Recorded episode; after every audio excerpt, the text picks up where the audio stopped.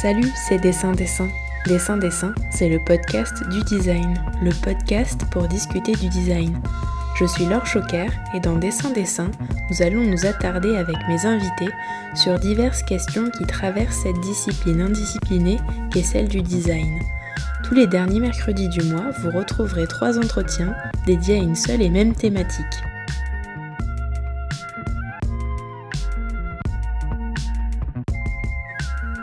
Suzel Aleman Legra est une designer cubaine, mais elle entretient un lien avec la France depuis l'enfance. C'est donc tout naturellement que sa démarche s'appuie sur cette double culture. En 2018, Suzel écrit son mémoire de diplôme sur l'esthétique cubaine qui retrace l'histoire d'un pays sans cesse sous influence. Ensemble, nous avons discuté des manques dans l'histoire du design, d'esthétique, de couleurs, de matière, du respect de la nature, des saisons, du climat et de pédagogie.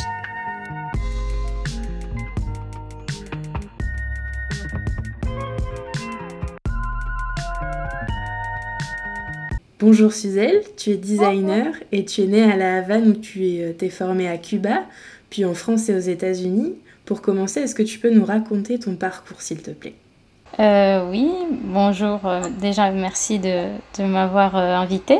Alors euh, oui, alors mon parcours il, vient de, très loin. Donc je, suis née en effet à La Havane en 1990, donc ça fait déjà un petit moment. Et euh, depuis petite en fait je voyage entre La Havane euh, et, Paris parce que donc quand j'avais 6 ans, la première fois que je suis venue en France j'avais 6 ans. Donc j'ai fait la primaire ici, j'ai appris à parler français, donc c'est pour ça que que j'ai très peu d'accent et que tout le monde s'étonne quand il me waouh depuis quand t'es là? Donc euh, voilà euh, ensuite je, je, je, reviens donc je, je, passe six ans en France et puis je reviens à Cuba euh, donc j'ai eu j'ai vécu un peu la période spéciale cubaine dont on parlera après mais un peu saccadée on va dire par moment c'est-à-dire. Et euh, donc à Cuba, je, fais des études en design industriel euh, dans le, euh, à l'université donc ISDI, Institut supérieur de design industriel à La Havane, où j'étudie pendant 4 ans et demi, presque 5 ans. Et puis j'arrive en 2012 en France à Paris et euh, je rentre à l'ENSI les ateliers pendant euh, bah, jusqu'en 2009 en fait. et en fait, ce parcours à l'ENSI les ateliers, il va être un peu mis en pause en 2014, 2015, une partie de 2014, 2015 et 2016 et une partie de 2016 où je décide de voyager donc à Miami où je travaille là-bas pendant un an et demi. Euh, voilà. Et euh, voilà, donc mon parcours c'est un peu ça. Donc euh, je, je, reviens ensuite en France, je passe mon diplôme et puis voilà, à Paris. et puis après on verra. Mais justement, ton mémoire que tu as fait à l'ANSI, il retrace l'histoire de l'île de Cuba. Tu débutes en faisant un état des lieux de la civilisation précolombienne à la fin du XVe siècle et plus particulièrement de l'architecture du Caney et du Boyho qui ont perduré jusqu'au XVIIe siècle, avant de voir apparaître des maisons en maçonnerie plus modestes. C'était des habitations euh, constituées en matériaux locaux et naturels. Est-ce que tu peux nous décrire ces habitations? Alors, avant, toute chose, euh, je voudrais commencer par, euh, expliquer en fait les, les intentions de ce mémoire et, euh, et, raconter un peu euh, comment est-ce qu'il est, qui, qui, qui s'est mis en forme en fait. Bien sûr. Donc en fait, depuis, enfin, de, depuis du coup que je suis ici en, en France, je voyage euh, entre Paris et Cuba pour les vacances et en fait juste avant de commencer mon mémoire, je pars euh, voyager, me reposer un peu et euh, je, je, vois, on va dire que je, je, vais, je vais voir en fait ma ville autrement parce que ça faisait déjà un an et demi que, que j'étais pas que, que j'étais pas allée. Mhm. Donc ça c'était en quelle année à peu près? Je crois que c'était en 2017 ou en 2018, je sais plus. Donc voilà. Ok. Euh, donc, euh, et en, fait, c'est une espèce d'observation. Je commence à observer très spécifiquement en fait ma culture.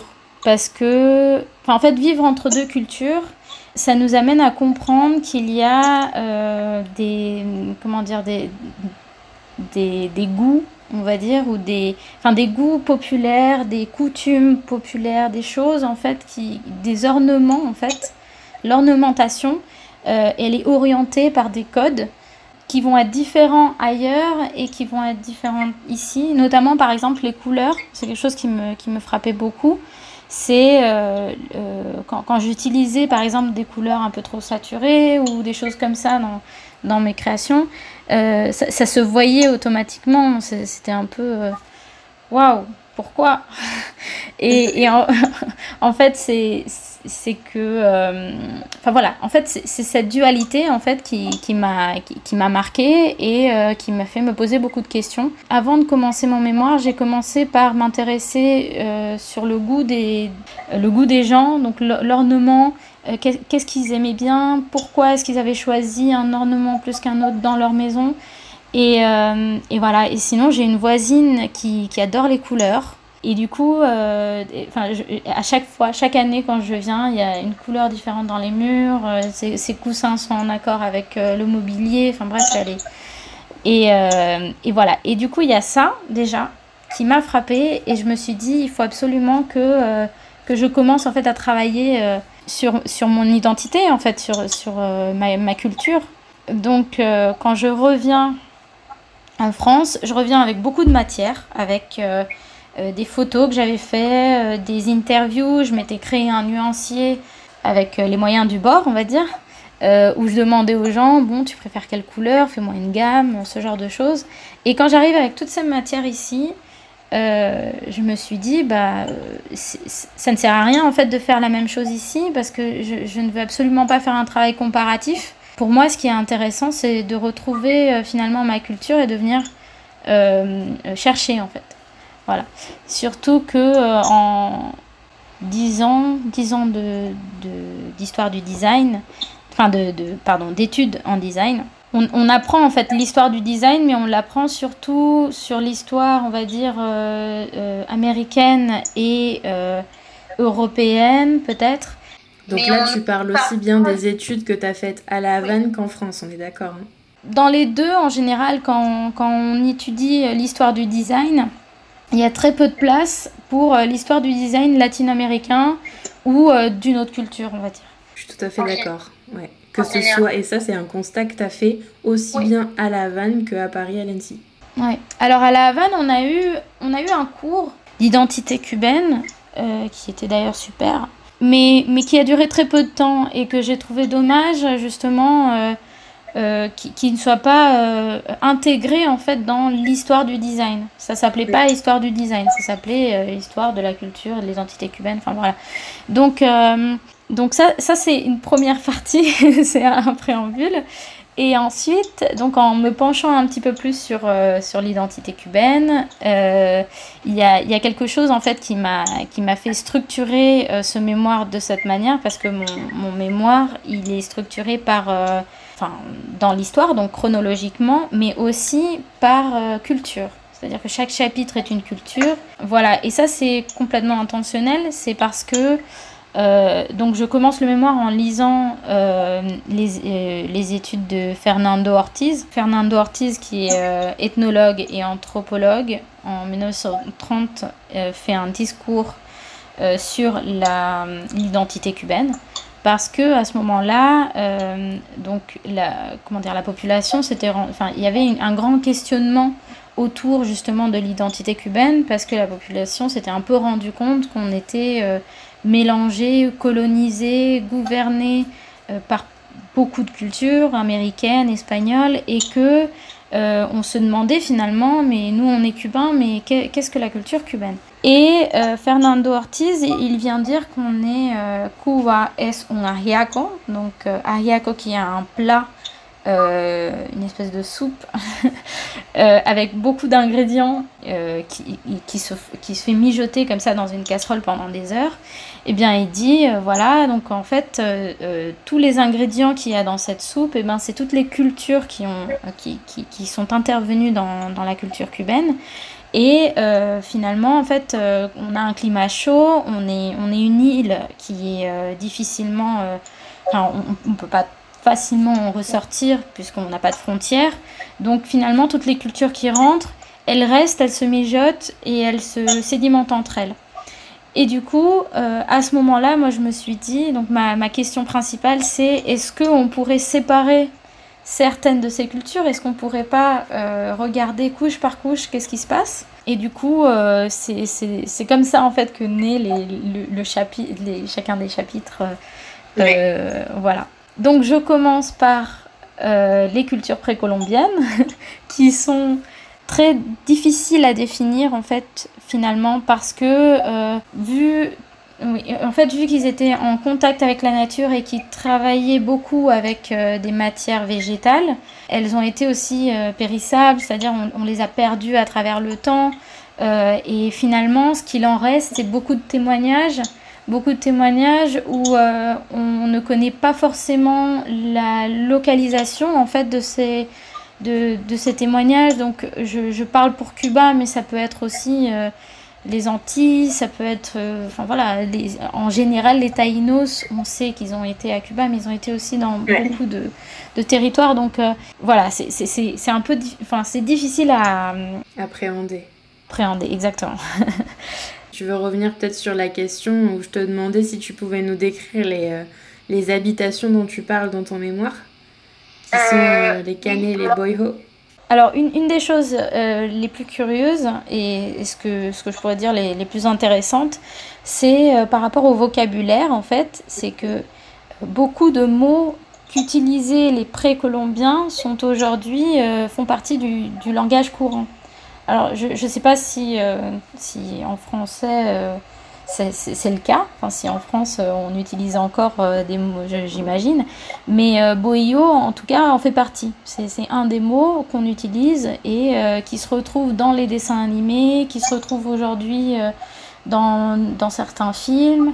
Qui, sont toujours d'actualité. Alors, je ne pense pas qu'il y ait encore des, familles qui vivent dedans, mais c'est en tout cas c'est des petites maisonnettes qu'on peut retrouver à la campagne pour voilà, stocké, enfin voilà. Euh, euh, donc c'est encore quelque chose après X années, parce qu'on ne sait pas.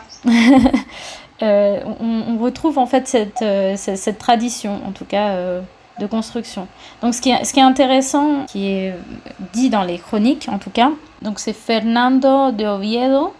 En fait, il est complètement émerveillé par ce, ce genre de construction surtout d'un point de vue fonctionnel, euh, déjà par les matériaux, donc par la construction, euh, qui, étaient euh, donc des matériaux végétaux, et aussi par leur fonctionnalité, c'est-à-dire que c'était des constructions avec un, toit à deux pentes ou quatre pentes qui permettaient de les, temps de forte pluie, etc.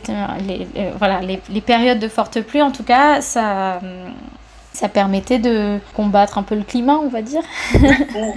Il parle aussi des canailles, mais là encore une fois, c'est très flou comme science parce que euh, dans certains ouvrages, on dit que c'est plutôt l'habitat du, du cacique, donc du chef de la tribu, et finalement dans d'autres, euh, pas tellement. Donc euh, on, voilà, il y, a une il y a une incertitude, mais en tout cas, s'il faut en parler, enfin s'il faut en retenir quelque chose, c'est surtout euh, le, sa, fonctionnalité et les matériaux de construction en fait qui ont été euh, merveilleusement bien employés euh, à cette, à cette époque-là en fait. Je me demandais si c'était ça justement, ce, cette envie de travailler les matériaux végétaux parce qu'ils sont ben, à portée de main, qui t'avait toi fait avoir le déclic de travailler les feuilles mortes Parce que je sais que avant, la rédaction de ton mémoire que tu as écrit en 2018, tu as fait euh, un projet qui s'appelle Arborescence, qui est en fait un matériau composite euh, constitué de feuilles mortes, qui est le fruit d'une recherche que tu as menée en 2017, c'est ça? C'est ça, exactement.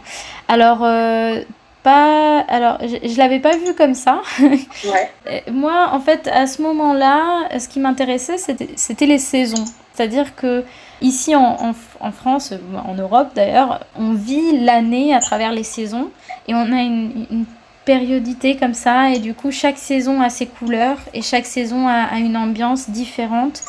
Ce qui est complètement différent finalement de euh, la, les, les, saisons qu'on peut avoir à Cuba qui sont euh, peut-être deux si on a de la chance, une, saison tempérée, une saison euh, très chaleureuse. Et, finalement, euh, euh, l'automne, pour moi, enfin le projet commence en automne, et pour moi l'automne ça a toujours été un, moment d'émerveillement parce que la nature nous donne des couleurs incroyables, et puis un arbre qui perd ses feuilles, on, on, voit absolument pas ça à Cuba, on n'a pas, on, a un arbre avec des feuilles toute l'année.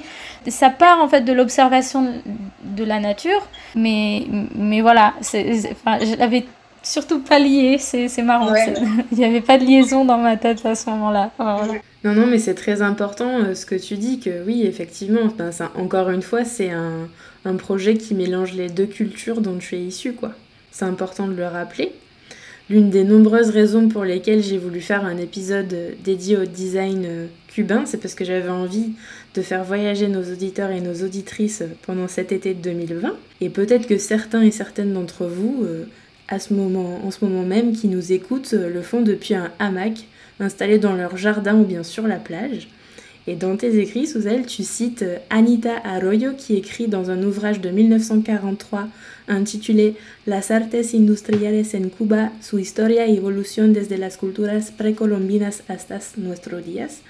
Donc en gros, c'est euh, un ouvrage qui retrace euh, les arts industriels à Cuba, leur histoire et évolution depuis les cultures euh, précolombiennes à nos jours. Et donc elle écrit plus qu'un simple lit oscillant, plus qu'un moyen de se reposer à l'air frais et de se balancer, il est un véritable symbole idiosyncrasique de nos aborigènes pacifiques, de l'apathie de notre guajiro, vivant mais somnolent sous la déprimante chaleur tropicale, Cuba lui-même étant un hamac balancé parmi les palmiers par la brise des tropiques. Alors le hamac est aussi présent euh, sur le billet de 5 pesos cubains qui illustre la protestation de Baragua de 1878. On peut y voir euh, des hommes qui, je présume, sont le général cubain Antonio Maceo et le gouverneur espagnol Martinez Campos assis sur des hamacs. Donc le hamac, il est considéré au XIXe siècle comme une pièce de mobilier à part entière, utilisée aussi bien par les colons espagnols que par les habitants euh, de tribus aborigènes. Et tu notes aussi que c'est l'un des rares objets euh, qui soit pas ornementé, qui soit souple et nomade. C'est sans, aucun doute la raison pour laquelle euh, tout le monde pouvait se l'approprier, mais c'est aussi un objet léger, une caractéristique qui selon toi va marquer l'esthétique cubaine. Avant l'esthétique de la nécessité, il y a eu l'esthétique de la légèreté. Déjà, je tiens à signaler que cette traduction que tu as lue sur, euh, oui. sur le, le, livre, en fait, c'est moi qui l'ai qui, qui oui. faite. Oui, parce que ton mémoire, il est bilingue espagnol-anglais, euh, espagnol-français. Exactement, oui, il est bilingue parce que alors il y avait beaucoup d'écrits, enfin de, de, livres surtout que j'ai lus en espagnol. Et pour moi, au départ, c'était beaucoup plus facile d'écrire en espagnol et puis ensuite traduire et puis euh, en fait ça s'est fait dans les deux sens en fonction des chapitres et, et finalement euh, j'ai décidé de garder les deux parce que c'est intéressant pour euh, enfin, en France mais aussi à Cuba donc on parlait des hamacs et, et, de la légèreté surtout. En fait, la légèreté, c'est. En fait, la légèreté. Déjà, je tiens à souligner que c'est une légèreté visuelle et non pas euh, une légèreté en poids. Donc, une légèreté visuelle où on vient voir quelque chose d'aérien, quelque chose, un mobilier en fait qui finalement n'a pas de, pied. C'est quelque chose qui se balance et, euh, et la légèreté qui est très très liée en fait au balancement. Et je pense que le balancement est survenu bien avant la, la légèreté. Le balancement, c'est quelque chose de nécessaire, même aujourd'hui. Euh, dans toutes les maisons de cubaines, aujourd'hui, vous allez voir euh, une, chaise à bascule. parce que euh, c'est le moyen en fait de s'aérer, de se, pour se reposer, il faut absolument se balancer. Il faut, en fait, en tant que Français, on va à Cuba, on se dit ah la chaleur c'est génial, c'est cool, il y a le soleil, la plage, mais en fait il faut savoir que quand on vit toute l'année face à cette chaleur, on fuit du soleil. C'est plus quelque chose qu'on veut aller voir, c'est quelque chose qu'on ne veut plus. Donc en fait, la chaleur, il faut essayer de trouver des choses, des stratégies, euh, comment on peut euh, venir euh, avoir moins chaud finalement. Et en fait, le balancement, c'est la première solution qu'on trouve et qu'ont trouvé les, les précolombiens pour dormir. Donc c'est intéressant parce que les hamacs, c'était pour faire une protestation, mais aussi pour dormir. Donc beaucoup plus que la légèreté. C'est vrai que la légèreté, on va la retrouver après avec les Espagnols, avec le, le canage, euh, enfin la, substitution de la tapisserie par le canage, etc. on va avoir le mobilier beaucoup plus léger et du coup ça va inciter son usager à venir utiliser ou à venir s'asseoir beaucoup plus que sur quelque chose de euh, sur une fourrure ou quelque chose de moins. Mais, mais c'est avant tout en fait une question de balancement, je pense, de quelque chose de aérien quoi. Et que, comme tu le dis, hein, cette notion de, légèreté, elle a fait apparaître des objets hybrides qui sont témoins du métissage entre conditions climatiques et matériaux locaux, et aussi style occidental et oriental.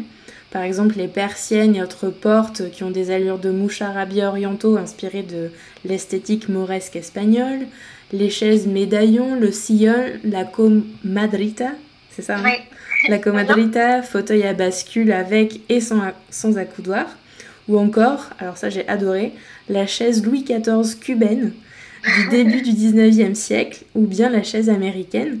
toutes ces assises, comme tu le disais, elles ne sont pas rembourrées euh, avec de la tapisserie, mais elles sont, enfin, la tapisserie elle est remplacée par du canage. En fait, c'est un peu les versions hamac 2.0 euh, des assises. Est-ce que tu es euh, d'accord pour dire qu'au-delà de représenter une esthétique cubaine, ces objets, ils représentent une esthétique coloniale?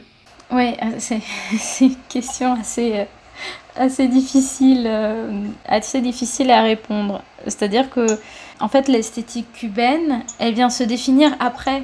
Donc, en 1930, qui commence à se définir avec Fernando Ortiz et qui, je pense, aujourd'hui euh, va se re-questionner et, il va y avoir une nouvelle définition finalement parce que avec la période spéciale tout ça a été rechamboulé. Mais en tout cas, euh, à cette époque-là, peut-être qu'on peut parler d'une esthétique cubaine, mais euh, elle, n'a pas été définie comme telle.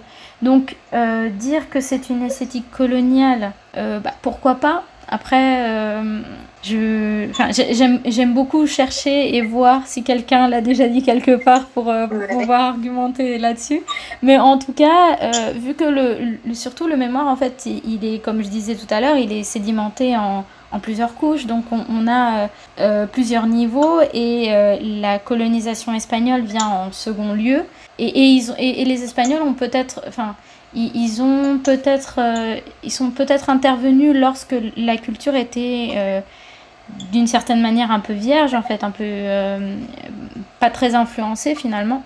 Enfin voilà, je sais pas si ça répond à ta question. Je peux pas dire un oui net. oui, oui, mais ça, ça répond. C'est juste que j'en discutais avec des amis qui sont allés à La Réunion. Et en fait, ils me disaient qu'à La Réunion aussi, on retrouvait ce, ce type de, de chaises entrées euh, style empire, etc., mais avec du canage. Et bon, euh, la Réunion, euh, c'est sur les côtes, les côtes africaines, donc c'est pour ça que cette question m'est venue tout simplement. J'ai pas plus creusé que ça non plus.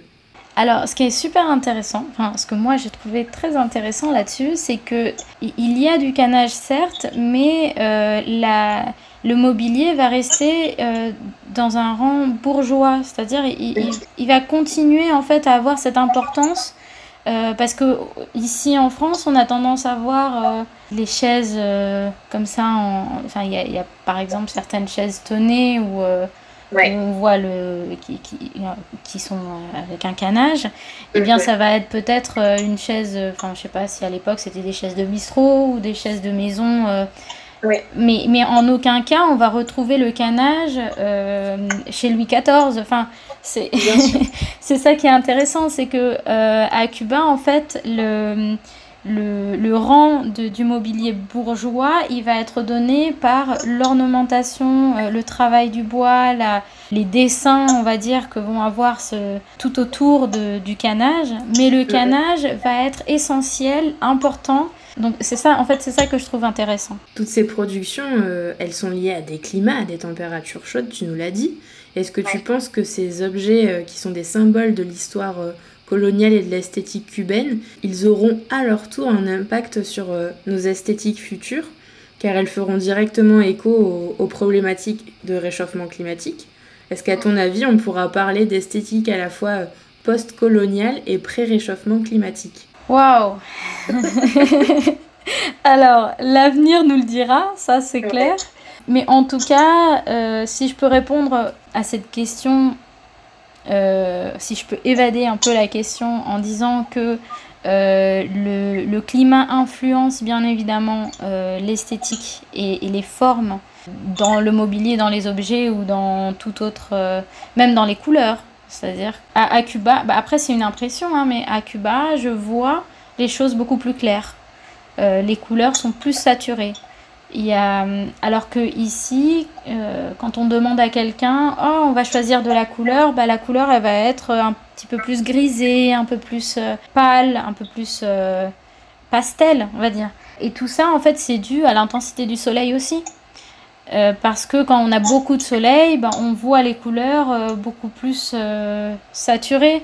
Même l'herbe, par exemple, quand il pleut, quand il pleut peu, ça se pleut peu quand il y a peu de pluie et, et qu'il y a trop de soleil, bah, l'herbe elle devient euh, verte mais un peu jaunâtre clair. Alors que quand on est par exemple euh, dans un pays où il pleut beaucoup toute l'année, euh, l'herbe va être très très verte, très un peu plus foncée on va dire, enfin différemment. Et du coup, on aura tout de suite, enfin si on grandit dans ce pays-là, on aura tout de suite cette idée euh, d'une, de, de, la nature, par exemple, d'une autre couleur que quelqu'un d'autre. Enfin bref, donc le climat, bien sûr, il influence dans la légèreté, dans, dans, dans les couleurs, dans, dans, la forme, dans... Oui, enfin, même dans, dans, notre, dans, dans nos usages, en fait, dans notre manière de, de nous asseoir, dans notre manière de vouloir nous reposer. Donc tu, tu penses que, que, le futur du réchauffement climatique, il va avoir... Euh, Enfin, il nous donnera à voir plus de couleurs vives, peut-être Peut-être, peut-être. On l'espère. Alors, ces productions euh, qui utilisent des matériaux locaux, comme on, le disait précédemment, elles sont aussi liées à un profond respect envers la nature, qui tient notamment de l'influence africaine avec l'arrivée de nombreuses populations esclaves à partir du XVIe siècle. La forêt est sacrée, car elle et ses divinités représentent la vie, c'est d'ailleurs pour ça euh, qu'il y a toujours de la végétation présente dans les constructions intérieures des habitations cubaines avec les patios. Et ça me fait aussi penser à l'idée du jardin zen à la japonaise, où il est toujours question d'être en communion avec la nature pour se rappeler d'où l'on vient et, honorer ses dieux. Penses-tu là aussi que ces différents modèles soient des exemples à suivre en architecture pour euh, maintenir une connexion avec la nature qui a été perdue dans, les villes? Une connexion qui a aussi d'ailleurs été perdue à Cuba euh, pendant la création de, de sa République en, en, 1902 sous l'occupation américaine. Oui, alors par rapport au, aux, cultures, euh, à la culture africaine qui s'est installée euh, à Cuba, déjà, je voudrais parler de Lilia Cabrera, qui est incroyable, hein, qui a écrit de nombreux ouvrages sur, sur cette culture qui était à ce moment-là un peu marginalisé euh, par, euh, pendant très longtemps en fait euh, dans, dans, la culture cubaine et qui dans les années 40, 50 à peu près commence à, à, être accepté et à même, à même être accepté dans on va dire dans l'architecture moderne mhm. Voilà. Et en fait, une, un des premières. Alors, le livre, il s'appelle La forêt et les dieux. En espagnol, c'est El Bosque, tout simplement. Au tout début de son ouvrage, je crois que c'est les premières pages, elle, elle est en entretien avec, euh, avec euh, je ne sais plus qui, d'ailleurs, avec une personne qui lui explique euh, l'importance en fait de la forêt et de la nature et lui dit, bah, par exemple, pour les pour les Espagnols, c'est très important l'église. Et quand on rentre dans une église, on a des codes et on a un certain respect et on, ne parle pas n'importe comment et on vient, euh, enfin, on, respecte en fait certains, certains codes. Eh bien, euh, pour nous, la forêt, c'est pareil. On ne rentre pas n'importe comment. il faut la respecter.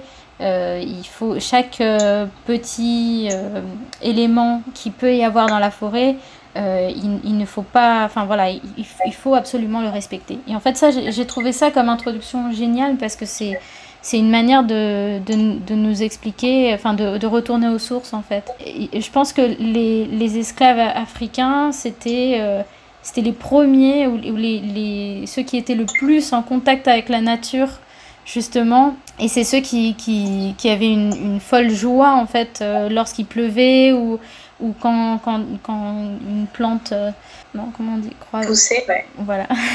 et, et, et, du coup, en fait, euh, ce qui est intéressant aussi dans l'architecture euh, cubaine, c'est que ce n'est pas une, une végétation dans la ville qu'on a eue, mais dans la maison. C'est-à-dire qu'on a carrément adopté, en fait, cette, nature. Donc on parle, on, on ne parle plus de jardin, on parle vraiment de, de, de, de l'avoir avec nous, en fait.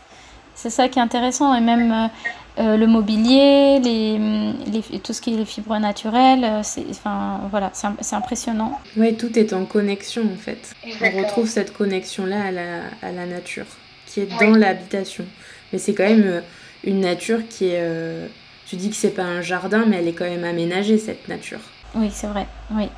Après, il y a, y a, une forte idée de croyance euh, avec, avec ces, natures. Et même si, euh, si beaucoup de Cubains aujourd'hui ne sont pas, euh, ne sont pas, forcément religieux, ils, ils, aiment, oui, c'est vrai qu'ils ont un amour et, une certaine croyance. Par exemple, j'ai une tante à la maison qui a sa plante de l'argent.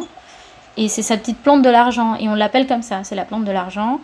Et, euh, et, voilà, et oh, t'as vu, elle m'a fait une petite feuille aujourd'hui, je vais avoir de l'argent. Bon, c'est une petite croyance, euh, c'est tout mignon, mais en tout cas, euh, voilà, donc en fait, c'est aussi lié à ça. C'est. Voilà. D'accord, super.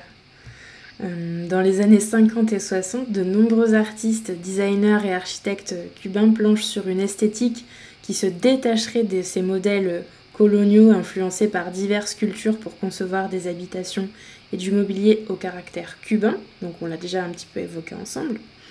Tu cites dans ton mémoire des designers comme euh, Gonzalo Cordoba et Clara, Clara qui épurent euh, les formes dans un esprit moderne tout en utilisant des matériaux comme l'osier, le cuir et toujours du canage avec des fibres locales.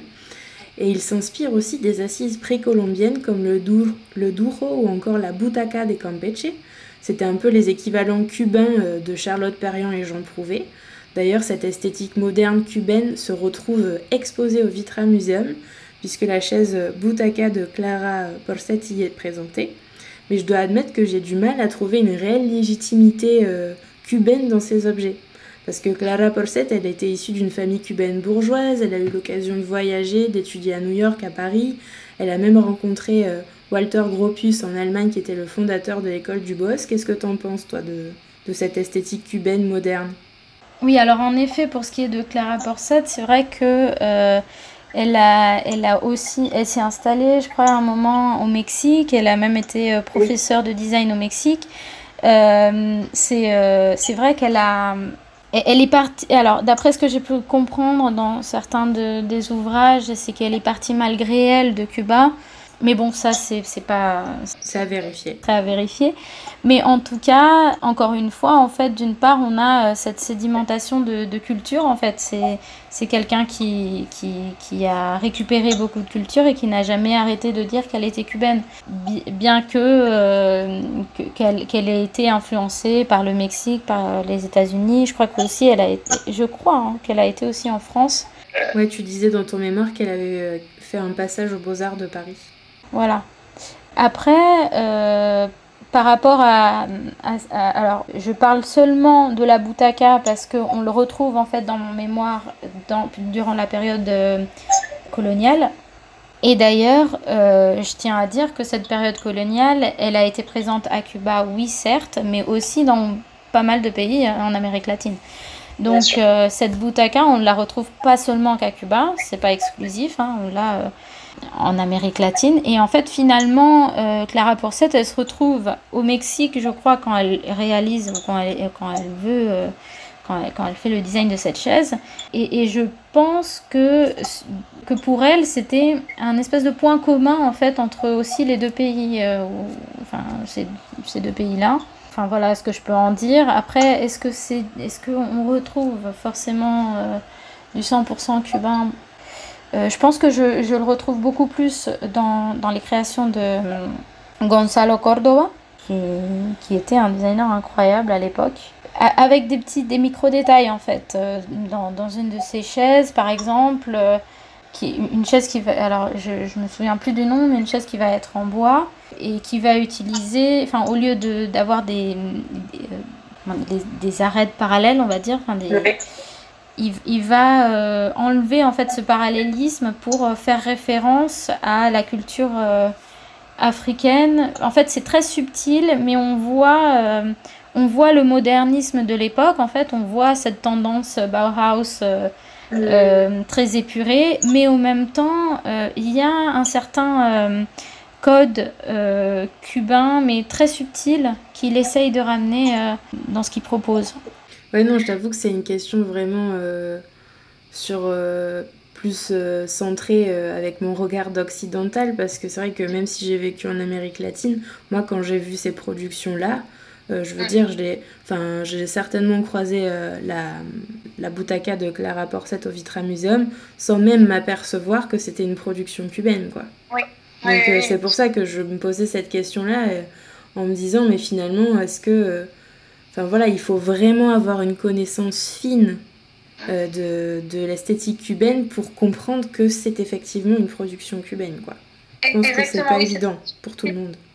C'est très subtil et je pense aussi que c'est dû euh, au fait, enfin à l'époque euh, où euh, je crois qu'on était encore gouverné par les États-Unis. Je suis, je sais pas vraiment, mais en tout cas ça a laissé une, une envie de, de copier en fait, de, Ouais. de, de vouloir être à la hauteur de des États-Unis, de l'Europe, des tendances, on va dire. Et comme à l'époque, bah, Cuba n'était pas une tendance, hein, la tendance c'était eh bien, euh, on vient faire un peu comme eux, mais d'une manière très subtile, on vient quand même euh, euh, marquer des, des, petits, des petits codes.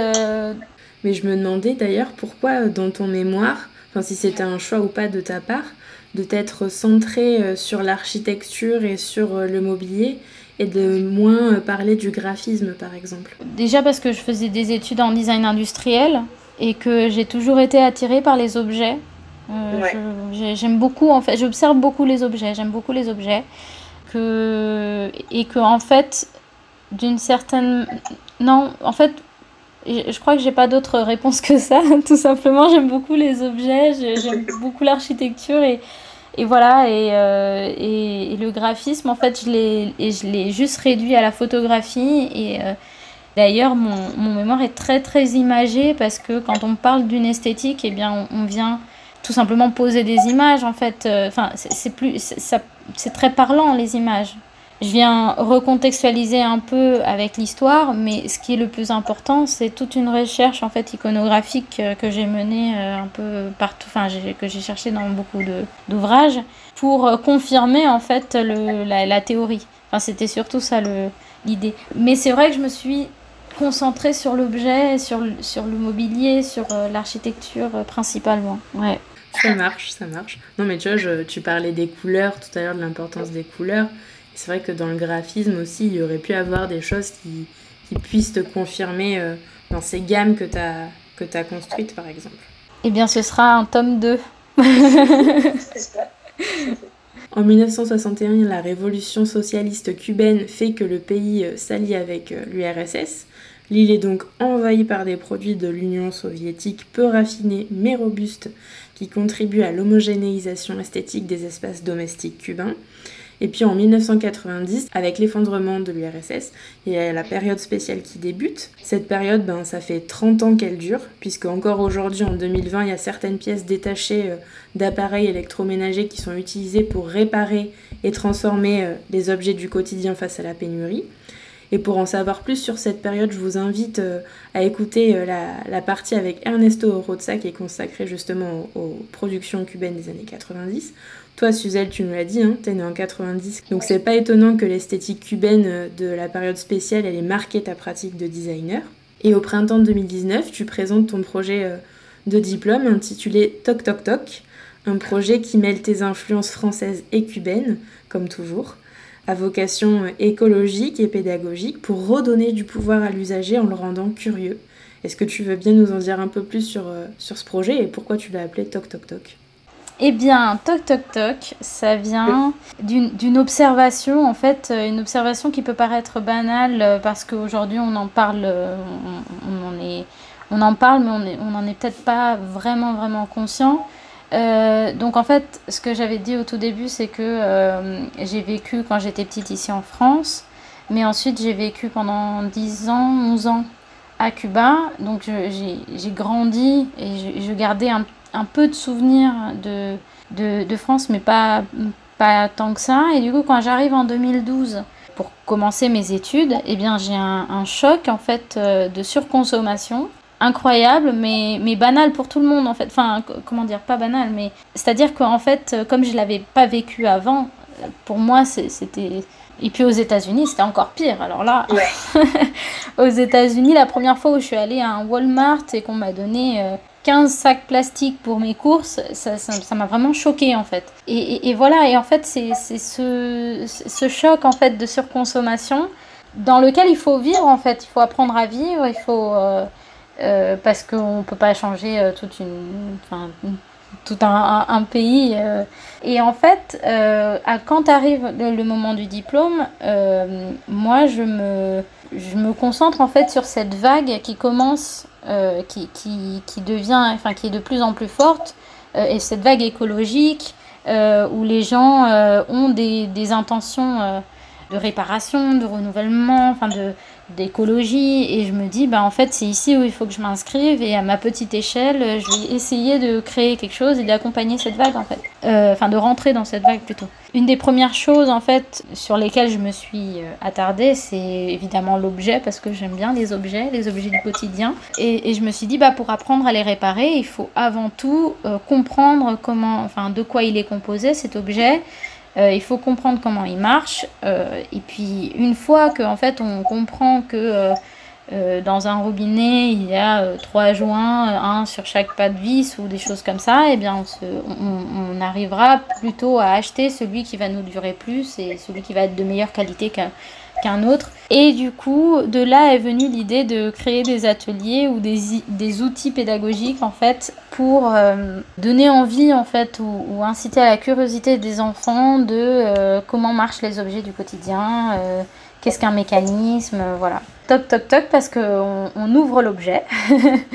et parce que mon j'ai un livre de, quand j'étais petite, c'était un, livre d'histoire que ma mère, ma mère me lisait des histoires le soir. Et en fait, c'était un livre russe traduit en espagnol avec des histoires euh, pour les enfants qui s'appelait Toc Toc Toc. Et je sais pas, en fait, c'est voilà, revenu. Je me suis dit, oh bah tiens, c'est euh, aussi euh, grâce, grâce, en quelque sorte, hein, très, de, manière très lointaine, mais bon, c'est aussi grâce aux Russes qu'aujourd'hui, on peut toujours réparer nos objets à Cuba et, avoir cette espèce d'hybridation entre. Enfin, Ernesto en parlera mieux que moi en tout cas. Mais, euh, mais voilà. Euh, c'est pour ça qu'il s'appelle Toc Toc Toc. C'est rigolo parce que avant que tu me donnes l'explication, moi je me suis dit, euh, si ça se trouve, ça s'appelle Toc Toc Toc justement parce que la société de consommation, c'est Toc Toc. Tu vois, comme on dit en français, c'est Toc Toc, c'est fou quoi. C'est plus les enfants qui utilisent cette expression quand même, c'est assez naïf. Ah oui, oui. Mais euh, je pensais à ça, tu vois, donc c'est rigolo, comme quoi euh, tout est vraiment lié, que tu, que tu l'aies conscientisé euh, ou non. Et donc pour ces ateliers, euh, tu as choisi euh, de donner à voir deux objets, la serrure à cylindre et le robinet à clapper. Pourquoi euh, tu as fait ce choix et est-ce que tu envisages de, proposer ces ateliers avec d'autres objets et si oui, lesquels? Il y avait, à la base, il y avait 10 objets. Il y avait 10 objets du quotidien qui ont été plus ou moins développés. Et en fait, arrive le moment du diplôme où, où j'ai vraiment envie de tester, donc où je fais des ateliers avec des enfants. C'était des enfants de, de 8 à 9 ans et de 10 à 11 ans, donc deux niveaux et, euh, je me suis dit, il me faut un objet euh, plutôt simple pour les 8-9 ans euh, que je puisse expliquer en, en, 30 minutes, 45 minutes. Et puis un autre un tout petit peu plus complexe où on peut rentrer dans les détails et qui peut être amusant pour, pour les enfants un peu plus âgés. Donc en fait, voilà, ça, ça s'est fait comme ça. Donc il y a deux ateliers qui ont déjà été faits et qui, qui sont aboutis et donc qui sont construits.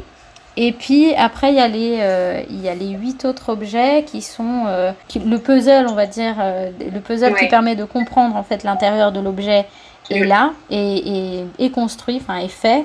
Et par contre, les activités qu'il y a entre chacune des, des explications et, euh, et pour mener l'atelier est encore, euh, enfin, est, pas tout à fait euh, abouti. Mais en tout cas, les deux, enfin, le robinet et la serrure, oui. Donc ce, ce projet, je l'ai présenté à la résidence expérimenter et transmettre de la Villette Makers, où il est, en, enfin, je, suis en ce moment en train de le développer, notamment pour peut-être une imprimante 3D et puis euh, pour, euh, pour en faire un kit de jeu, donc euh, indépendamment d'un atelier, un kit qu'on pourrait distribuer les samedis ou les dimanches avec les parents et les enfants pour, pour venir jouer avec. Oui, parce qu'en fait, à la base, c'est vraiment, enfin, tu, tu, me coupes si je me trompe, mais c'est un peu sous forme de jeu, de puzzle, hein, c'est ça. Y a...